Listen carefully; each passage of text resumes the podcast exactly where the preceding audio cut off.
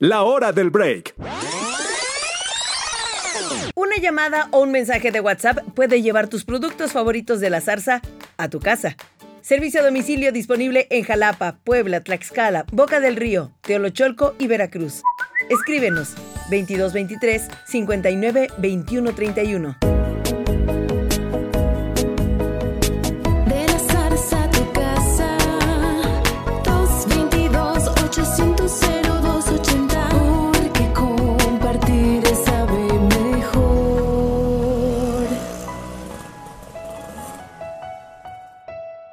La hora del break.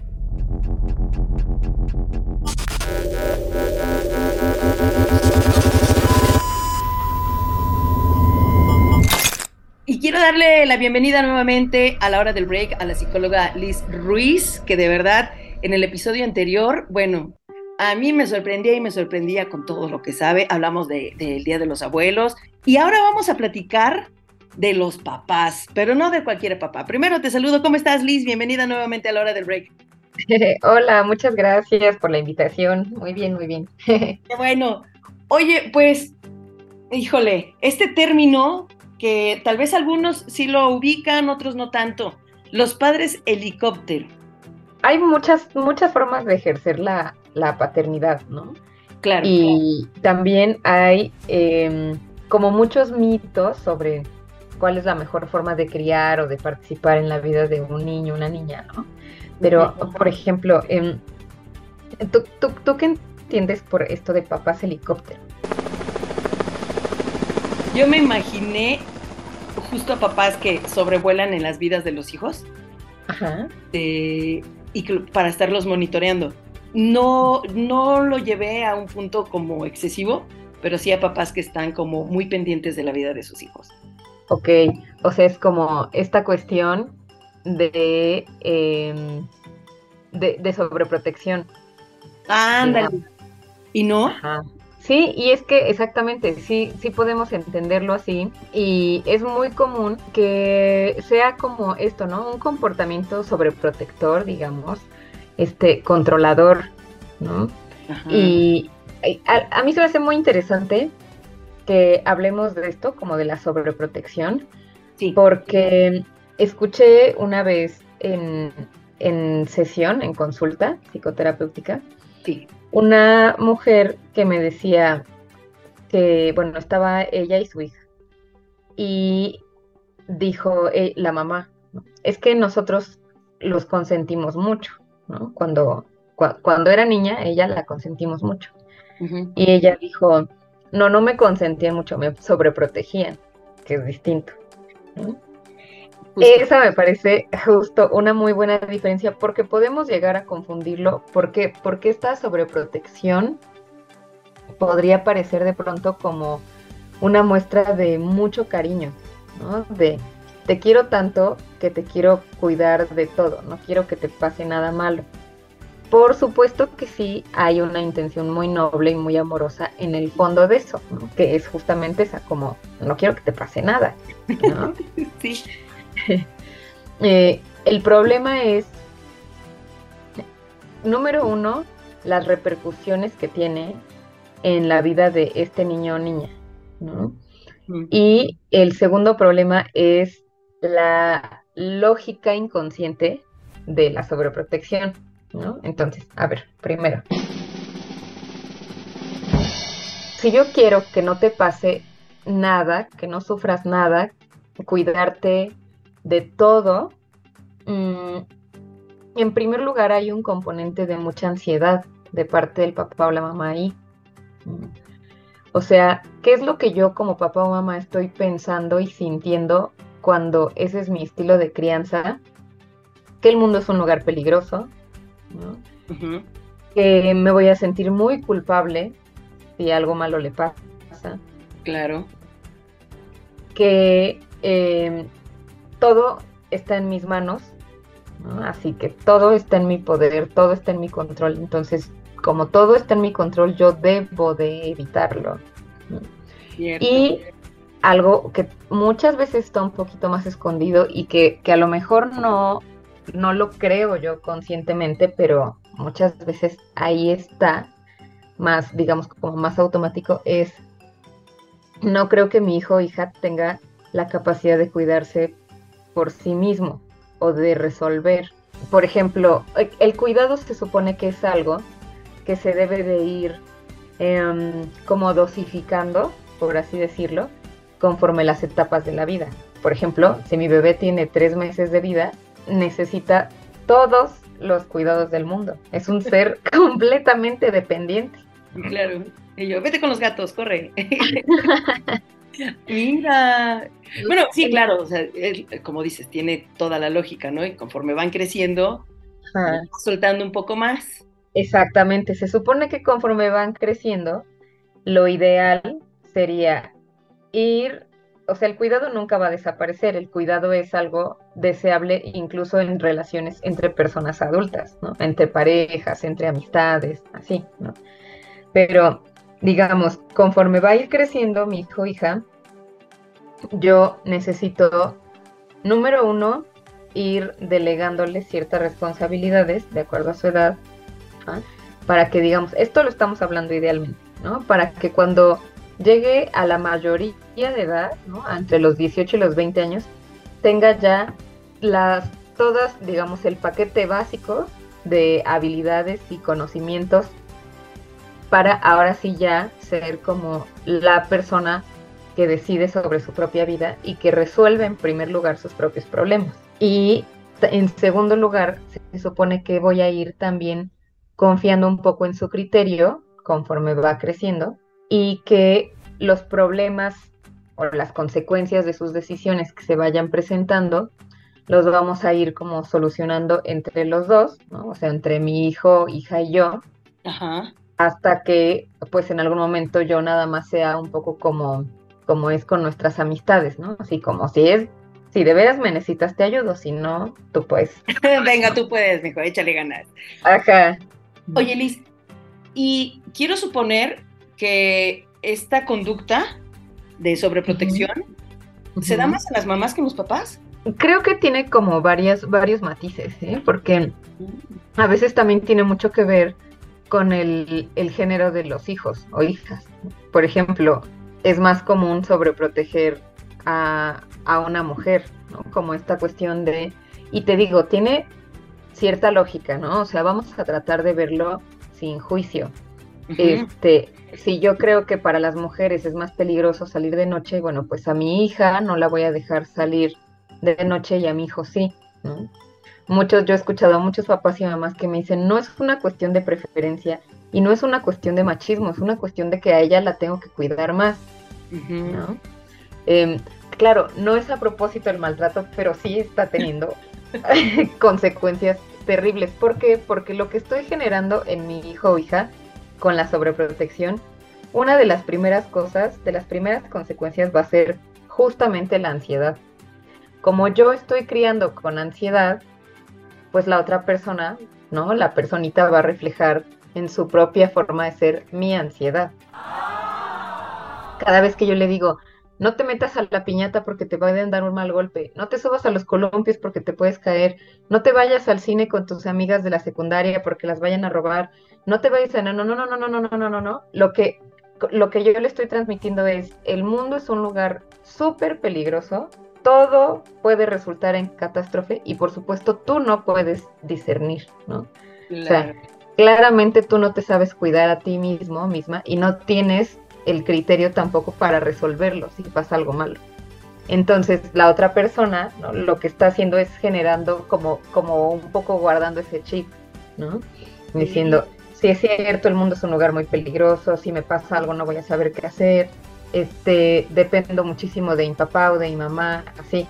Creo que a los hombres es mucho menos común que se les sobreproteja, porque mmm, por lo general lo que intentamos es más bien en esta forma de construirlos como hombres, es más bien como arriesgarlos de más, hacerlos rudos, hacerlos fuertes, re, esta idea como resistentes, así, ¿no? Lo curioso es que a los hombres sí, sí se les suele consentir mucho, no sobreproteger, porque a lo mejor sí le puedo decir que, que se arriesgue, que se vaya, ¿no? Ponerlo en, en situaciones de mucho peligro, pero es a, a quien más dinero se le da, en- por ejemplo, para salir, Claro. eh, a quien menos labores domésticas se le asignan.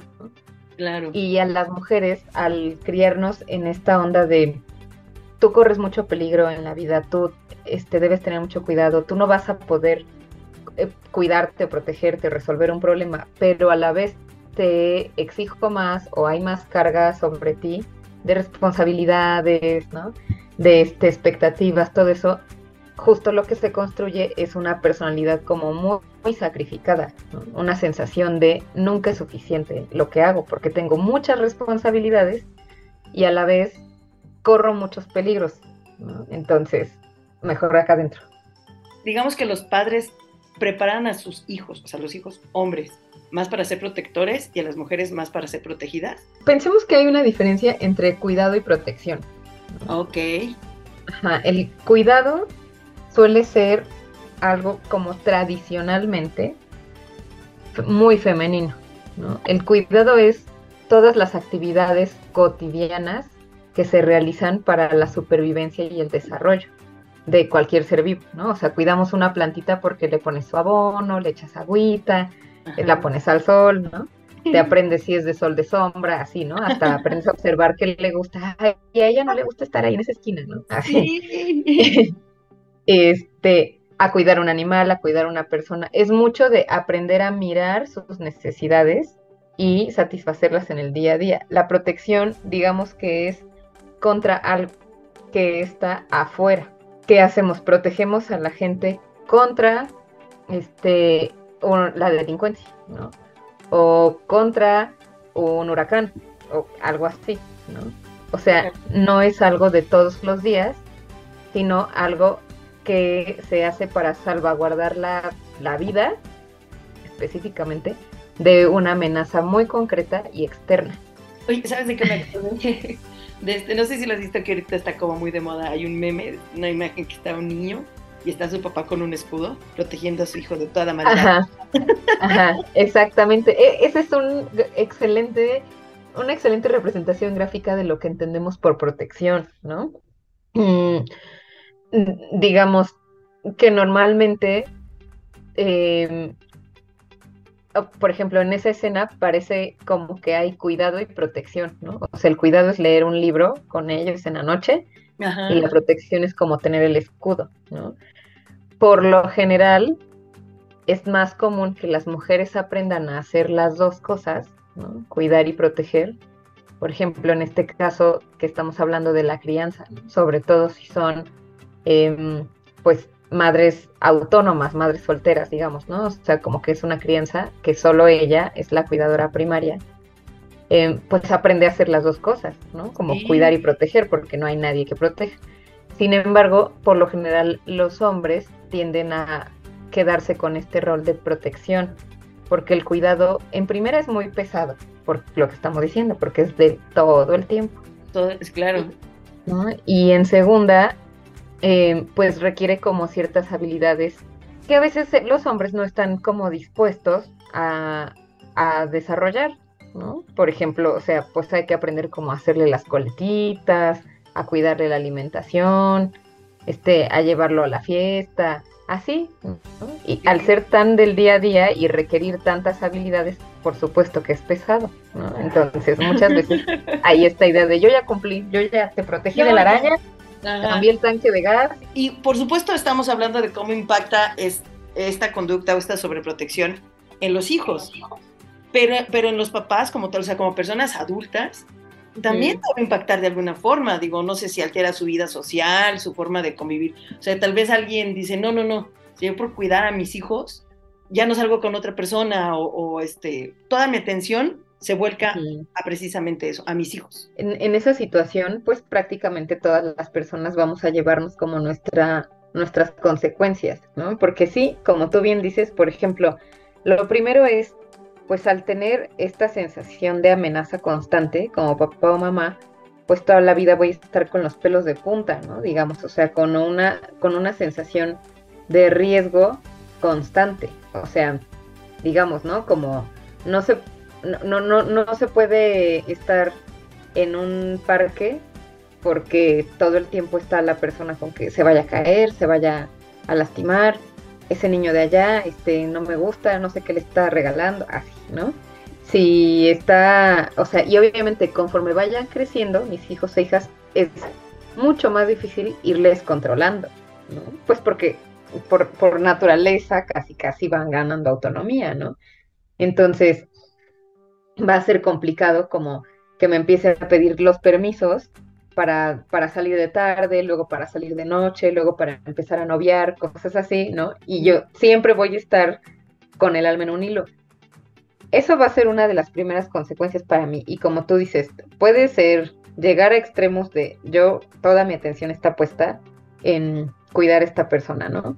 Pero también, por ejemplo, algo que normalmente pasa desapercibido es que la relación que yo tengo con mi hijo o hija va a ser muy probablemente una relación muy tensa, en el sentido de soy sofocante, por ejemplo, ¿no? Porque no me puede decir que va al cine porque yo no, no, no, no, no, no, porque no te vayas a llevar el paraguas y ahorita ya hace mucho frío, mejor. Es muy común, por ejemplo, ver eh, memes en redes sociales en donde los hijos e hijas se quejan de contarle algo a su papá o mamá y que les acabe regañando. Ay, sí. No, justamente eso es una forma de alejar a mi hijo o hija, de, de enfriar la relación, ¿no? Entonces, como en lugar de que me tenga confianza, como que le voy echando un poquito para afuera, ¿no? Claro, con la mejor intención de mostrarle el camino correcto, de que no sufra, de que eh, tome buenas decisiones, pero muchas veces, pues, aún con esa muy noble intención, em, pues ese es el resultado, ¿no? El, el tensar o enfriar la relación con nuestros hijos e hijas. Ay, sí. Hay una, una serie que a mí me gusta mucho, Black Mirror, y hay un episodio donde una mamá, este, como dices, una mamá autónoma, este, cuando nace su, su niña, cuando nace su bebé, le autoriza para que le pongan un chip, que también tiene una cámara, y ella la puede monitorear 24/7. De hecho, el episodio se llama Arcángel, muy curioso cómo lo hicieron. Y habla, o sea, para mí refleja como estas situaciones, este, pero, pero tú crees, digo, ahorita con los avances tecnológicos, que algo así, así podría llegar a ser real. Espero que no, pero no me suena tan descabellado. Digo, yo también esperaría que no, pero, pero como dices, o sea, tampoco me parece que no suceda o que no pueda suceder. Es que, ¿sabes qué? Yo no tengo hijos, pero yo siento que me pasa eso con mis mascotas, porque también con ellas podemos tener estas conductas. Y quiero suponer que la sobreprotección o, o esta cuestión que decías de ser sofocantes o de, de- de controlar incluso o desear tener un control, pues no nada Ujú. más aplica en los hijos. Quiero suponer que a veces los podemos llevar a otras relaciones. Sí, sí. Lo que sucede es que es más común llamar como papás o mamás helicóptero que parejas helicóptero o, o dueños de mascotas helicóptero. Yo puedo ser una persona que sobreproteja, por decirlo así, a su pareja, a sus hijos y a sus mascotas. Pero en esos tres tipos de relación va a tener sus matices y va a tener sus diferentes consecuencias. Por ejemplo, al tratar de sobreproteger a una persona que es mi par, o sea, que es una persona adulta y que no hay supuestamente una jerarquía, ¿no? O sea, somos así como, este, completamente equivalentes. Ajá. La bronca va a ser que más bien va a tener caras de, como de control, ¿no? O sea, la sobreprotección en los hijos e hijas es una forma de maltrato, justamente, pero al ser seres dependientes de nosotros, es más fácil poder ver la, la noble intención, ¿no? Y el cuidado. Y con las mascotas, pues solo que de plano les coartara su, sus necesidades fisiológicas, ¿no? O que de verdad hiciera algo que como que les perturbara de cierta manera, porque la ventaja es que las mascotas al no tener un pensamiento tan complejo, no necesitan como de, o sea, no necesitan construir una identidad autónoma, ¿no? O sea, lo que necesito es tener seguridad, necesito que mis necesidades fisiológicas estén cubiertas. Sus necesidades son muchas, pero son mucho más simples. Si es muy dependiente de mí y ni el- mi mascota ni yo tenemos problemas, pues a nadie le va a molestar, ¿no? Oye, y bueno, por supuesto esta conducta puede, puede- puede- se puede trabajar, Pero, pero tú qué recomiendas? Que las personas acudan que, este, a una terapia por separado o terapia familiar o, o co- cuál es la recomendación en este caso? Puede ser, la, verdad es que un poco el orden de los factores en este caso no es tan relevante. Si yo inicio con terapia familiar, muchas veces como terapeutas eh, podemos darnos cuenta de que también vendría bien vernos de forma individual o a veces no, ¿no? A veces sí, de verdad, si la dificultad está aquí, en nuestra interacción familiar, aquí nos quedamos, pero a veces puede ser conveniente que yo diga, bueno, vamos a combinar estas terapias de familia con algunas sesiones individuales. Liz, muchísimas gracias. Recuérdanos dónde te puede encontrar la gente. Siempre estoy en mi WhatsApp, es el 2223 714167. La mejor terapeuta que puede existir.